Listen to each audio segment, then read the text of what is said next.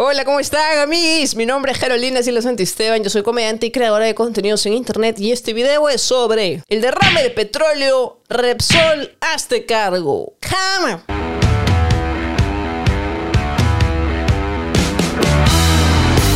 Primer video en el canal de YouTube en este 2022. Antes de empezar, quiero recordarte dos cositas. Si estás viendo este video en YouTube, te voy a agradecer mucho que te suscribas a mi canal porque es la mejor manera de apoyarme. Suscríbete, hay un botoncito para hacerlo y también hay una campanita. Actívala para que YouTube te avise cada vez que yo suba nuevo contenido. Y si me estás siguiendo en Facebook, dale seguir a mi página porque ahí también subo un montón de contenido en Instagram, en Tito, en todos lados. Y la segunda cosita es que voy a presentar mi especial por el Día del Amor, mi especial de comedia, mi show de stand-up comedy por San Valentín llama Y el novio. Lo voy a presentar este 13 de febrero en el Teatro del Centro Español en Lima y el 15 de febrero en Arequipa. Así que si quieres entrar, te dejo la info en la descripción del video. Están acabando rapidito, gracias al universo. Así que si quieres entrar de una vez, ahí te dejo los links para que las compres antes que te quedes sin Entrada, pues, ¿no? Sin más que agregar, empezamos. El 15 de enero ocurrió el mayor desastre ecológico del Perú. Fue un derrame de petróleo en la refinería La Pampilla, que es una filial de la empresa Repsol. Y esta empresa tiene un plan de contingencia tan malo, pero tan malo, o tan pésimamente ejecutado, si es que fue ejecutado, que ese derrame ya se extendió a 200 kilómetros a lo largo de nuestro litoral. Es un derrame del tamaño de 10.000 estadios nacionales si es que has estado viendo esto en noticias, has visto uno que otro artículo por ahí y estás un poco confundido, confundida de qué se trata, de qué va esto, qué daño le puede generar al país, este video es para ti. Así que quédate hasta el final. Vamos, popate. El sábado 15 de enero, se hace en memoria, fue la explosión del volcán Tonga, cuando empezaron a decir tsunami, tsunami, y de hecho hubo alerta de tsunami en los países vecinos, acá no, la Marina no emitió alerta de tsunami, ¿se acuerdan? Es más, ese mismo día que no hubo alerta de tsunami, se murieron dos personas, dos mujeres en Lambayeque, en la playa Nailamp, que estaban dentro de su camioneta y por un oleaje de que superó los dos metros y medio, pues se llevó la camioneta y no pudieron salir. Ese mismo día, otra de las cosas que estaban pasando mientras tú estabas tomando tu loncha, almorzando, qué sé yo, en la refinería La Pampilla se estaba descargando un buque de hidrocarburos que llevaba descargándose desde el día anterior, ya que es un proceso bastante lento y requiere muchas horas. En el momento que se sabe de la explosión del volcán Tonga, según la gerente de comunicaciones y relaciones institucionales de la empresa Repsol, apenas ocurrió la explosión del volcán Tonga, la empresa Repsol llama a la Marina para preguntar si es que debían detener de repente la descarga de hidrocarburos del buque porque de repente podría haber un oleaje anómalo que los perjudique, que pueda generar un peligro y según la empresa la Marina le dijo no, no pasa nada, tú sigue haciendo tu chamba. Sin embargo, a las 5 y 18 de la tarde llega el oleaje anómalo, llega ese movimiento en el mar que no era común. La ola rompe los cabos de estribor del buque y tira el buque contra la instalación de Repsol. Fisura la línea de descarga del buque, que es una estructura externa a la embarcación, y produce el derrame. Según la empresa, ante lo ocurrido, pues aplicaron el plan de contingencia, que es supuestamente, justamente, para que el derrame no se extienda, ¿no? No se vuelva lo que se ha vuelto ahorita. Ellos aplican o tenían toda la intención de aplicar su contingencia, pero no contaban con un grupo de borrachos. Hemos tratado de entrar esa misma noche para empezar a tratar de limpiar, pero la playa estaba bloqueada, mmm, bueno, por gente que estaba la dirección.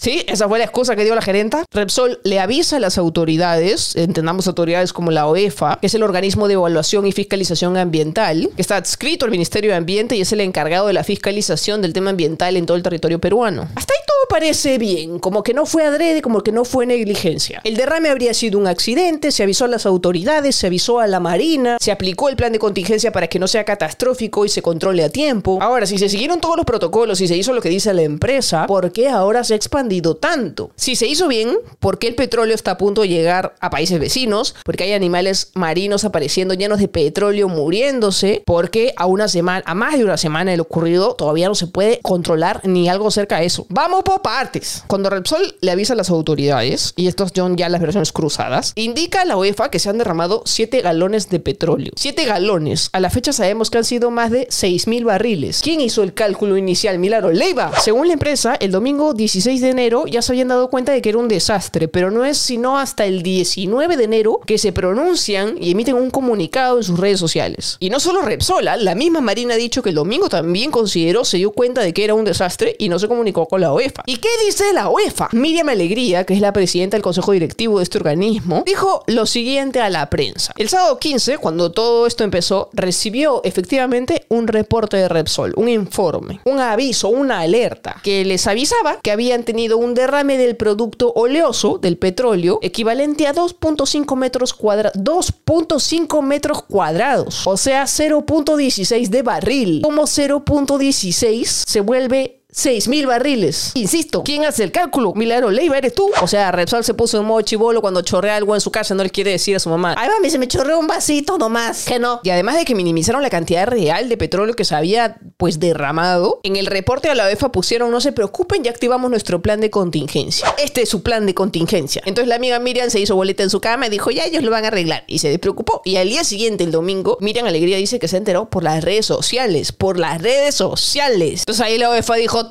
y dispuso las medidas necesarias para que se calcule la totalidad de las zonas afectadas y su respectiva limpieza. Por otro lado, hay un testigo, un velerista, que dice que ese día él ha estado en esa zona, en ese mar, en esa área, y dice que el mar ha estado plano, que no ha habido ningún oleaje anómalo, y tiene videos. Toca el, el buque. ¿En algún momento viste que el buque chocara o impactara contra algo, contra una boya, con la multiboya, con alguna estación, algo? No, el buque estaba parado. Yo vi el buque parado siempre, el buque no se movió nunca. Estamos con la descarga y a las 5 y 18 de la tarde llega este oleaje anómalo producto del tsunami ¿Y en ese periodo tuviste algún tipo de ola desestabilizadora que llegara este, este tsunami que se dijo?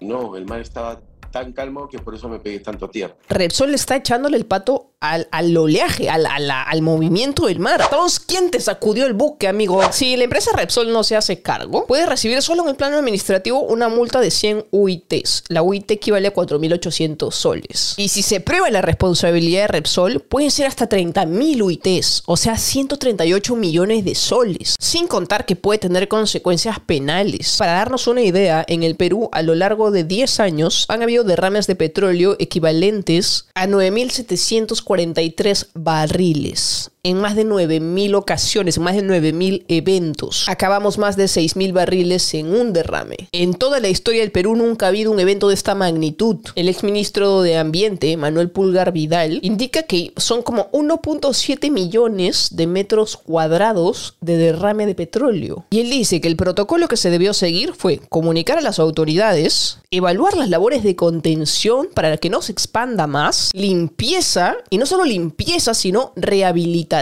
por ejemplo, de nuestra biodiversidad, de los animalitos. ¿Y qué medidas de contención, por ejemplo? Barreras de contención, que la empresa se ha demorado en poner. Tanques flotantes, donde vas recuperando el petróleo y te lo vas llevando. Selladoras de playa, que hace que el petróleo que llega a la orilla no se regrese al mar. Skimmers, que son unas maquinarias que van recogiendo, van separando el petróleo del agua. Al momento se han cerrado 21 playas por el derrame. 21. ¿Cómo es que se ha extendido tanto si supuestamente, según la empresa, desde el día 1 ya estaban aplicando el plan de contingencia. ¿Qué clase de plan de contingencia de Sol 50 tiene esa empresa que está a cargo de una de las actividades económicas más importantes en el país? Y aún así haya existido ese oleaje, la empresa es la responsable, porque es la responsable de la extracción de hidrocarburos. El primer día que estaban reaccionando a esto, nosotros podíamos ver en fotos que fueron difundidas en internet 15 puntas con sus recogedores sacando el petróleo. Y en una entrevista, la gerente de comunicaciones y relaciones institucionales de la empresa dijo que lo que pasa es que em, equiparnos y capacitar al personal, contratar personal y capacitarlo para esto toma tiempo. ¿No deberían ya haberlo tenido? ¿Qué gestión de crisis tienen? ¿No están listos para un derrame? Uno de los expertos que hablaba sobre este tema decía, si tú te dedicas a los hidrocarburos en un país, tú no puedes preguntarte qué hago si ocurre un derrame, sino cuándo va a ocurrir un derrame, para estar listo, para saber qué hacer. El hecho de dedicarse a esta labor los vuelve absolutos responsables ante la ley, o sea, lo dice la ley. Si hay una alerta de tsunami en el país de arriba y en el país de abajo, ¿qué te hace pensar que acá no? Ese mismo día veía todo un chongo en redes sociales contra la Marina porque no declaraba el Perú un estado de alerta. Repsol no depende de la Marina. La vocera no debería salir a decir, no es nuestra culpa y yo no fui la Marina. ¿Qué cosa es eso? ¿Repsol o la chilindrina? Como se imaginarán, todo el mundo se ha ido contra Repsol, ¿no? Ya lo deben haber visto en redes sociales si es que no tenían la info. ¿Por qué? Porque han deslindado, porque han dicho, no es mi culpa, yo no fui, ha sido la ola. La culpa es de Diosito porque ha mandado acá la, la ola, peque, no. Tanto desde la UEFA Como desde la población ya venimos exigiendo que tengan una estrategia clara y que apliquen un verdadero plan de contingencia que frene una vez por todas la expansión del derrame. Según un comunicado que emitió Repsol, estarían terminando las labores de limpieza a fines de febrero. Entonces uno dice, bueno, no es tanto tiempo, pero esto realmente es viable. Si pretenden hacerlo para fines de febrero y lo hacen con recogedores, oye, si no tienes recogedor en tu casa, anda, corre, compra porque van a escasear. Un derrame equivalente a 10.000 estadios fue la analogía que utilizó el científico especialista en descontaminación Marino Morikawa. Y él confirmó justamente lo que les estoy diciendo. Es una puta locura pensar que van a terminar para fines de febrero. Es una puta locura o es una puta broma o nos están agarrando de huevones. Ahora, hay otros acontecimientos, otros factores que se desprenden de este tema del derrame de petróleo que me parece también importante conversar. Número uno, hay voluntarios enfocados en el salvataje animal. Porque claro, están apareciendo animales marinos totalmente bañados en petróleo y a punto de morirse. Pero no solamente son como organizaciones,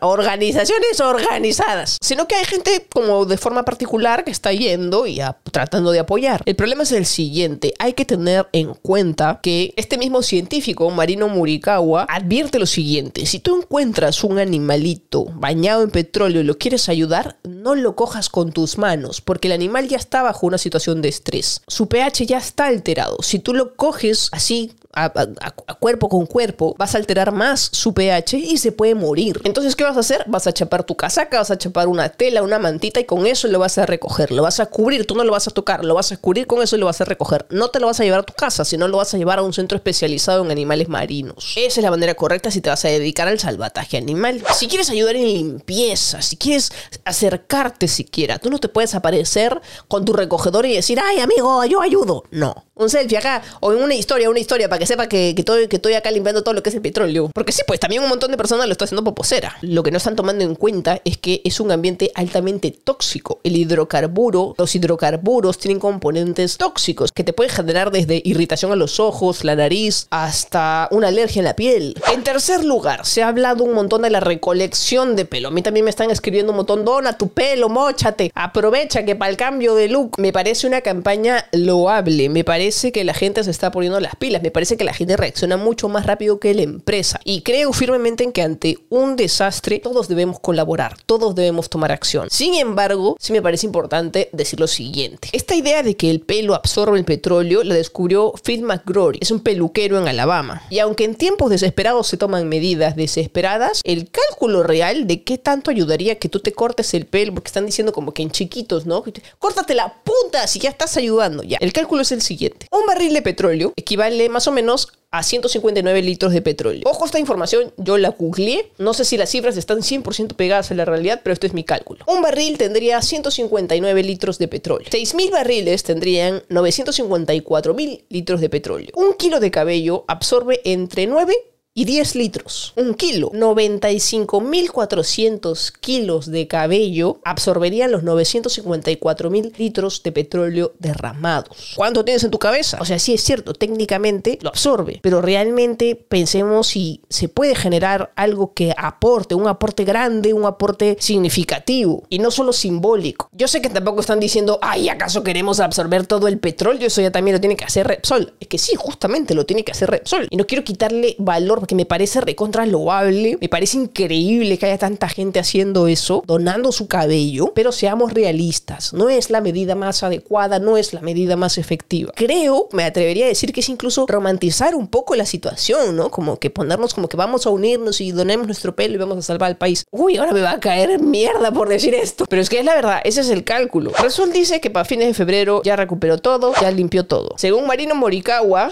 con la metodología actual, se pueden demorar años. Pero no lo van a hacer con la metodología actual, no lo van a hacer con recogedores, no van a desabastecernos de recogedores en el país. Justo mientras estoy haciendo este video, eh, la compañía ha publicado en sus redes sociales todas las maquinarias, todo el plan que ha aplicado o que viene aplicando para la recuperación de hidrocarburos. Y son 29 unidades de maquinaria pesada, 3 embarcaciones mayores, 6 tanques flotantes, 5 ambulancias disponibles por si acaso, 31 embarcaciones menores, 3 skimmers, que son estas máquinas que separan el petróleo o los hidrocarburos del agua. Y se harían un total de 13 playas afectadas y han llegado a cuatro acuerdos con asociaciones de pescadores. Si tenían toda esta maquinaria, ¿por qué no actuaron desde el principio? Yo es que yo no entiendo. Tanto la Marina como la empresa Repsol, yo no entiendo por qué no respondieron desde un comienzo. ¿Por qué empezaron el proceso con recogedores y perdieron días valiosos? ¿Por qué no tenían capacitado su personal? ¿Por qué la Marina se demoró en poner las mangas para detener la expansión de los hidrocarburos? ¿Por qué recién ahorita que hay chongo en redes sociales están reaccionando? Javier Velázquez, un ingeniero ambiental, decía en una entrevista que de repente una de las medidas que podría hacer que este proceso se acelere es que Repsol no trabaje sola, sino que pide ayuda a las 500 empresas operadoras de residuos sólidos en el país. Yadina Boluarte salió a decir que han pedido ayuda a países petroleros que tienen experiencia en este tipo de desastres. Ahora, hablemos de responsabilidades. La gerente de Comunicaciones y Relaciones Institucionales los ha cagado, amigos, los ha cagado, porque ha dicho cada cosa en esa entrevista. Ha dicho que no son responsables, que no siente que Repsol sea responsable porque ellos no sabían que venía la ola. Bueno, parece que no conoce la ley. Existe el convenio de responsabilidad civil de 1992, que dice lo siguiente. Este convenio rige la responsabilidad de los propietarios de buques por los daños debidos a la contaminación por hidrocarburos. Eso significa que es responsable aún en el caso de que no haya habido culpa de su parte. Y el Perú está adscrito a este convenio. O sea, no es que la Marina no me avisó. Según este convenio, si tú te dedicas a esto, no importa la ola, no importa la marina, tú eres absolutamente responsable. Hay casos muy específicos donde no, como por ejemplo si estuviéramos en guerra o que haya un tercero que adrede genera ese derrame, que no es el caso. Este derrame no es, ay, se me chorreó, pero no importa, botar en mi trapito. Genera daños a los pescadores que trabajan ahí, que es su fuente de chamba, su fuente de vida, su fuente de ingresos, a, la, a la gente que vive en alrededores, incluso a las trabajadoras de limpieza que la municipalidad de Comas mandó ahí con su ropita nomás con su tela policeda a que recoja petróleo. Y Repsol se ha comprometido con los pescadores. Los primeros compromisos que asumió o que anunció fue la entrega de canastas y bueno, asegurarles empleo supuestamente. Pero en verdad, a mí pescador, si estás mirando este video, tú tienes derecho a una reparación por lucro cesante, por la plata que no vas a poder ganar porque no puedes trabajar. La fiscalía ya tiene una investigación abierta contra Repsol por presuntos delitos medioambientales. Y se espera que en los próximos días realmente hayan acciones que generen o que avancen con la limpieza de las playas, con la limpieza de nuestro litoral y no solo la limpieza, sino la rehabilitación de nuestra biodiversidad. Pero por supuesto, esto también se ha aprovechado para darle fines políticos. Personas como Guido Bellido, Vladimir Cerrón están planteando la renegociación del contrato con Repsol. Y valgan verdades, tengas afinidad política o no, sean oportunistas o no, porque seguramente lo son, este tipo de hechos sirven para darnos cuenta en quién estamos confiando, ¿no? A quién le estamos asignando la tarea tan importante de la extracción de hidrocarburos en nuestro país, una de las actividades económicas más importantes donde, sale todo, todo, todo lo que usas. Y es que es cierto, las empresas en este país muchas veces piensan que pueden hacer con el Perú lo que quieren.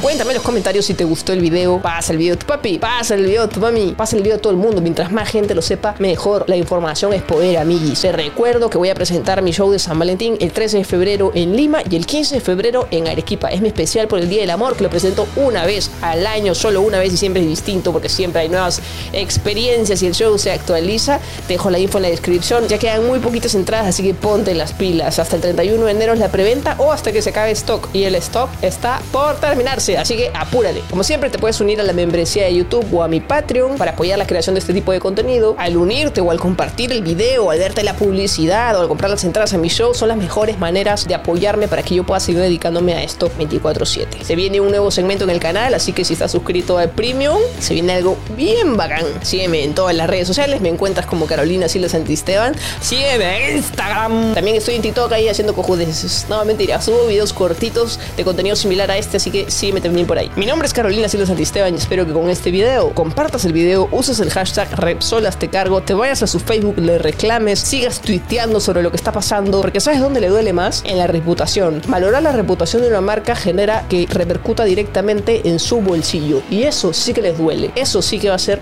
que actúen y lo hagan rápido. Nos vemos en un próximo video. Chao, chao.